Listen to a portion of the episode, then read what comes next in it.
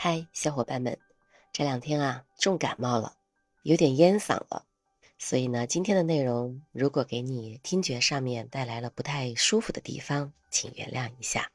那进入我们今天要分享的一个话题，最近啊，《封神》这部电影正在热映，新生代演员和老一派的演员在影片中就碰撞出了很多奇妙的火花。都说艺术是源于生活，高于生活，那么。封神这个故事隐藏的最深的彩蛋，你知道是什么吗？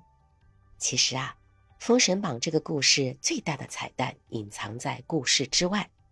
历史上真实的殷商纣王只有一个王后，两个妃子，在那个时代以他天下共主这个身份，这个配置恐怕是简朴的不能再简朴了吧。但是啊，他的死对头姬昌却号称有一百个儿子。几十个妻子，然后姬昌指责纣王荒淫无度，所以呀，书里面这么写：他收了雷震子，说这是他的第一百零一个儿子，简称火箭幺零幺。商纣王名叫帝辛，字子寿。纣王是后世对他的贬低性称谓。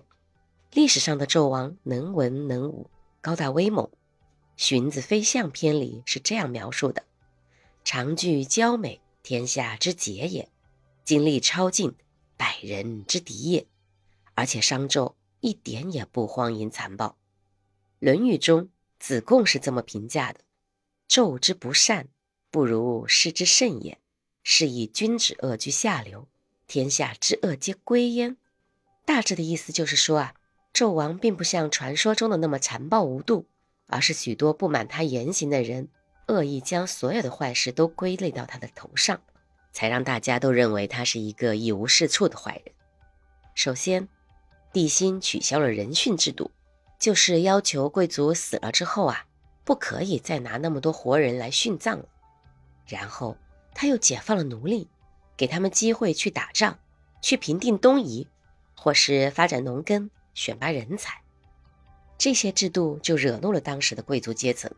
因为贵族喜欢把权位留给自己的后代嘛，所以贵族阶层就联合了西岐的周方国，趁他出征的时候偷袭了朝歌。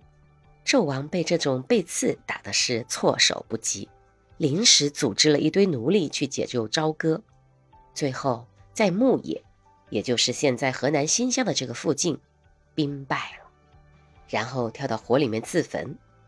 据夏商周断代工程年表的记载。帝辛大概于公元前一零七五年登上皇位，到公元前一零四六年被周朝灭国，随即在摘星台自焚，在位时间三十年。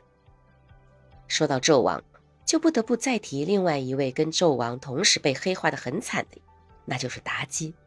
他其实也不是什么坏人，他只是个普通的苏氏部落来的妃子，《史记索引》里面记载。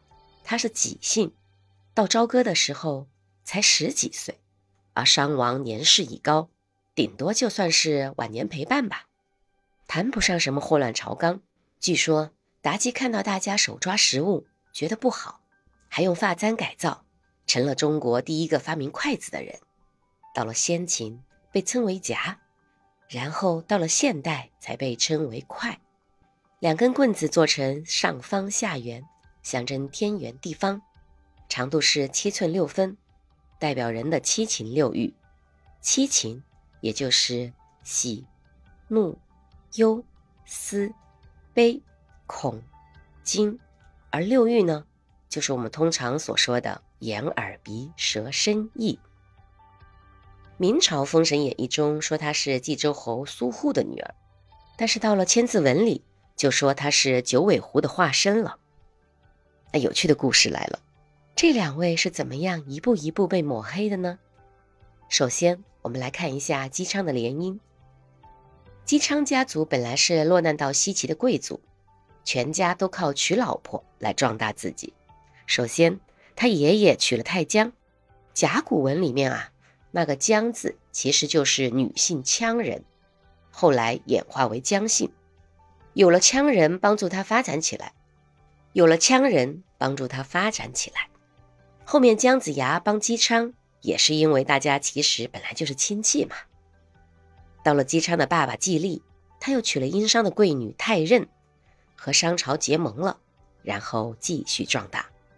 姬昌呢，又娶了闺妹，她也是殷商的贵族。《诗经》开篇第一句就是描写他们婚礼的：“文王出宰，天作之合。”这个天作之合就讲他们俩。后来呢，他又娶了有申国之女太姒，其实就是被殷商灭掉的夏朝的后裔。所以姬昌是联合了他妈妈的娘家，也就是殷商皇室贵族和纣王的外敌，也就是夏朝的后裔，里应外合，最后成功干掉纣王的。灭掉了商之后，他给的理由就是以下罪状。第一条就是说纣王不用贵气，重用奴隶，因为人家纣王解放思想啊，动到了贵族的奶酪嘛。第二条就是他不敬鬼神，不重祭祀。那个时候啊，干什么都要占卜，时间长了的话，话语权就都在神棍的手里，所以你做领导的干什么事儿都不利索。帝辛就号召破除封建迷信，但是。这也动到了祭司贵族的奶酪。第三条，登用小人，这里的小人指的就是奴隶，因为纣王解放奴隶，贵族就不爽了。第四条，刚愎自用，穷兵黩武，他扩大部队去打仗烧钱，所以贵族还是有意见。第五条，听信妇言，帝辛他尊重女性嘛。当时因为有一些女性才能很厉害，被帝辛重用。比如说有个女将叫做妇好，她特别能打，结果呢压制了部队里面的其他武将和贵族。第六条说他酗酒，后来考古学家还真是挖出了他太太的墓，确实里面有很多酒气，可是这只能代表他老婆爱喝酒呀。所以，纣王执政三十年，他所使用的人参树木几乎是商代明君武丁，也就是他们的祖先杀人祭祀的零头，平均每年还不到两个人，这比后来的西周还要少很多。史学家顾及按照年代记载，对纣王的这些罪状啊进行梳理，就发现至少有那么七十来条罪状是后来各朝各代陆续加上去的。比如战国时期就给他增加了二十条罪行，西汉时期又增加了二十一条罪行，冬季又增加了十三条罪行。历史永远都是胜利者书写的。总的来说，商朝的灭亡就是帝辛当时改革不够充分，而被周背后捅了刀子的故事。周起来之后呢，就使劲的抹黑他们，直到明朝。有个人写了一本书《封神演义》。那《封神演义》这个书呢，写于明朝，暗戳戳地表达了对封建纲常思想的蔑视，通篇都在讲你定了规矩又坏了规矩，而我只能接受。他把彩蛋啊埋遍在这个故事和历史当中了。一开始讲纣王去女娲神庙。然后看到女娲很漂亮，就写了一首小黄诗。女娲回来之后就很生气，可是，一查呀，商朝还有二十八年气数啊，怎么办呢？女人嘛，就用阴招。于是啊，女娲就召集了所有的妖精。女娲是管妖界的老大嘛，她就点名了轩辕坟的狐狸精、琵琶精、鸡精，你们三个去做搅屎棍。加速商朝的灭亡吧，老大就定了这么个 KPI。那个时候呢，正好天庭这家公司刚刚成立，正准备招人呢，于是就搞了个封神榜去仙界要人。当时的仙界啊有三派：禅教、截教和人教。那仙界里面谁也不想去呀，都不想给人打工。做个仙多潇洒呀，对吧？还可以一直发育呀。但是如果封了神，那就等于有了编制，失去了自由，而且呢还得死了才可以上榜，不死你是上不了封神榜的。仙界这三个 H R 部门就压力山大了。他一看，哎，人间不是正好要打仗了吗？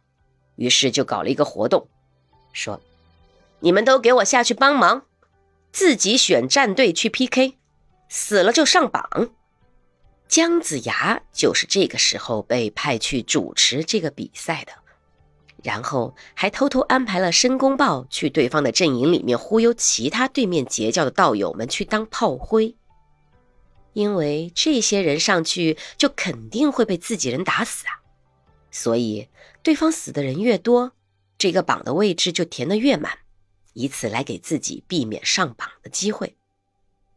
所以封神，封神。答案在故事之外，你看到的都是别人让你看到的。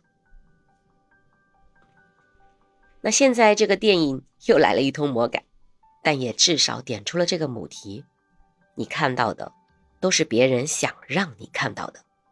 一开始就说啊，质子做久了，连父亲是谁都不知道。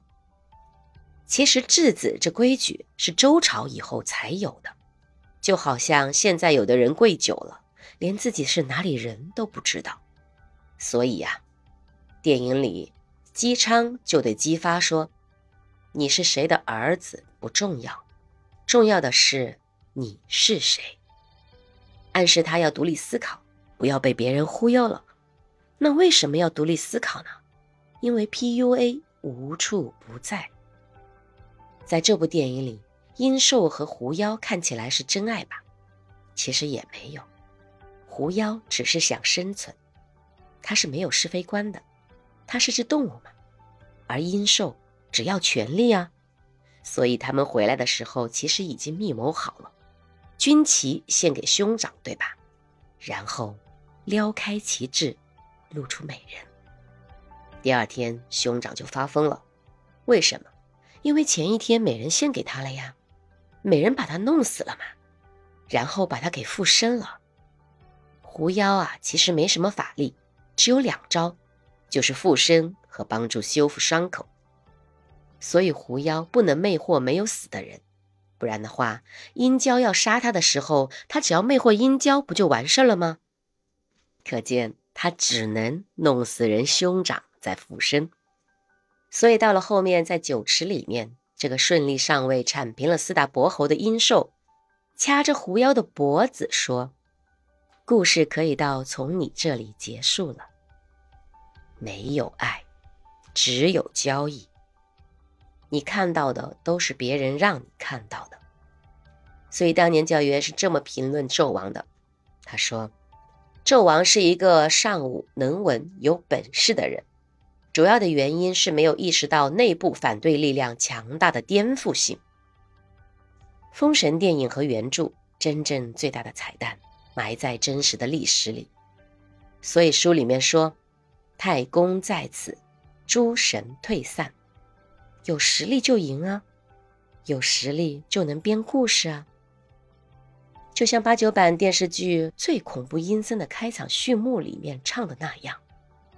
人间有鬼也有神，只是凡人分不清。好了，今天的分享就到这里了。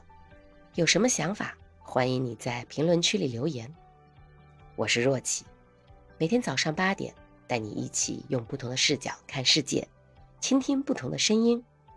明天同一时间，我们继续相约。